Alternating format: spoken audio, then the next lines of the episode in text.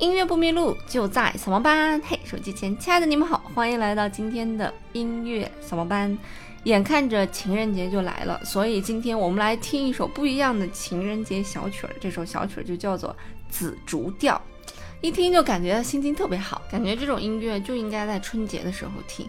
虽然春节马上就要过完了，正月十五马上就要来了，但是没关系啊，离下一次过年呢还有不到三百六十天就可以了，值得期待一下。我们说回到紫竹调，呃，那紫竹调其实它描写的是一个爱情故事，里面的歌词呢也是跟情情爱爱有关的啊。上来呢就说这个一排紫竹直苗苗，送给哥哥做管箫，箫儿对着口，口儿对着箫，箫中吹出鲜花调，问哥哥呀，管这箫好不好？问哥哥呀。这管箫好不好？那这是妹妹唱给哥哥的啊。那哥哥唱给妹妹呢？就是小小金鱼粉红腮，上江游到下江来，头摇尾巴摆，头摇尾巴摆，手执钓竿钓江起来。小妹妹呀，清水游去浑水里来。小妹妹啊，清水游去浑水里来。有没有感觉像是我们唱的这个十五的月亮一样，男女互诉衷肠，互相在倾诉心里对彼此的爱慕。紫竹调呢，其实是这个江南地区的一个传统的民族小调，它主要就是流行在我目前待的这一块地方，就是上海呀、江浙这一片儿，所以也被称作有浓厚的吴风啊，就是一个口一个天吴风。那这个紫竹调呢，它其实每段都有六句，这六句的句式分别就是七七五五七七，就是我们刚才听到的这个七个字七个字五个字五个字啊，啊，听起来呢好像一副对联一样，哥哥对妹妹讲，妹妹对哥哥讲。那这紫竹调第一句也讲了啊，说这个呃一根紫竹直苗苗，送与哥哥做管箫。这个直苗苗的紫竹呢，其实就是竹子的一种。竹子其实有非常非常多的分类啊，我查了一查，有钢竹、有斑竹啊，有箭竹、毛竹，然后还有我们今天讲的紫竹，当然还有其他种类的竹子。那为什么叫它紫竹呢？就是因为这种竹子在种植一段时间之后，竹竿会逐渐出现这种紫斑啊，所以这个望上去就是一片紫黑色，所以就叫做紫竹。但是这种紫竹呢，其实主要是长在湖南、湖南和广西的交界处，多用于庭院观赏，也可以做成乐器，比方说做成笛子呀，做成箫啊，做成胡琴呀，啊都可以。那紫竹做出来的这种笛子，它的声音比较清透，和这种普通的这种苦竹做出的笛子不一样。苦竹做出的笛子可能声音比较偏甜润一些啊，所以就是一个清亮的声音，一个偏甜甜一点的声音。但是你有没有觉得很奇怪，为什么这个？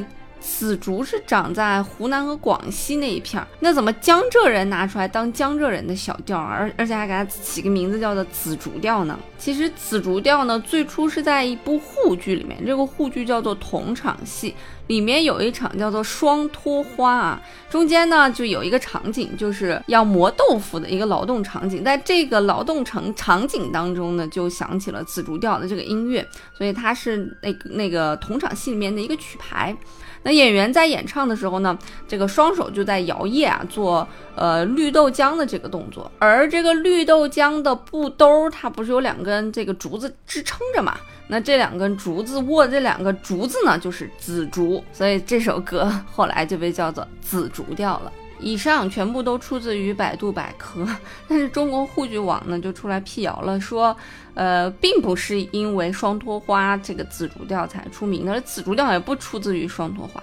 那紫竹调呢，其实出自于一个对子戏，叫做磨豆腐。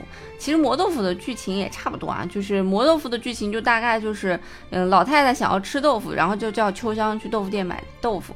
那这时候呢，这个开店的这个姓潘的人啊，就是还没有磨好豆腐，那看秋香到了又要买豆腐，就说咱俩就一起磨豆腐吧。所以在磨豆腐的时候，哎，这儿的剧情是一样。然后他手里磨豆腐做绿豆腐的那个摇曳做绿豆浆那个动作的时候。手里面拿的这个两根竹竿啊，就是紫竹做的，所以就叫做紫竹调了。这是前半段，但是还有后半段。那结果秋香在这儿，这个磨豆浆呢，结果被这个豆浆烫到了脚上。然后来，这个姓潘的人就叫他到房间里面去把它弄干净啊。没想到这件事情呢，就让两人做了夫妻了。所以下面呢还有啊一个沪剧的小唱段，叫做打花苞。但非常可惜的是，我没有找到这个打花苞的资料，所以大家感兴趣也可以去听一听。如果呢，大家再有听说说这个紫竹调是来自于双托花磨豆腐，那是不正确的，因为据老艺人讲，双托花和磨豆腐是两支戏，双托花里没有磨豆浆的桥段，只有磨麦的桥段，磨麦的桥段不唱紫竹调。那我今天给大家挑的这个版本呢，大家可能在开头的时候也听出来了啊，就是不是民乐的版本，是交响乐的一个版本。所以前面就是用小提琴拉出来的旋律，听起来好像非常的妖娆，非常的有趣儿。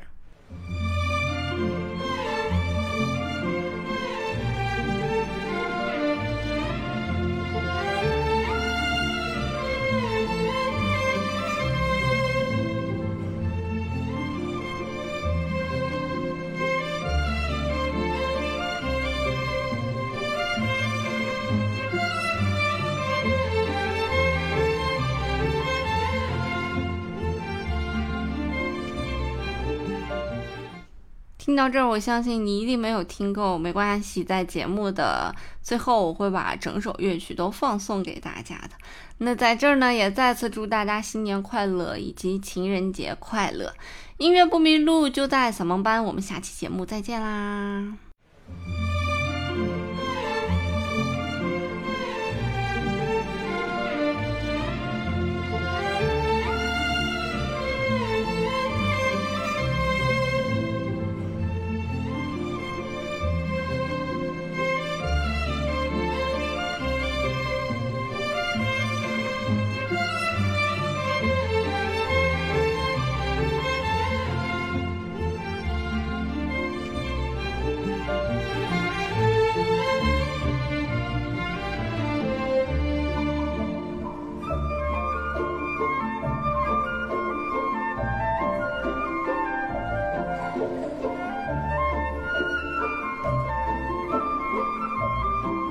Oh.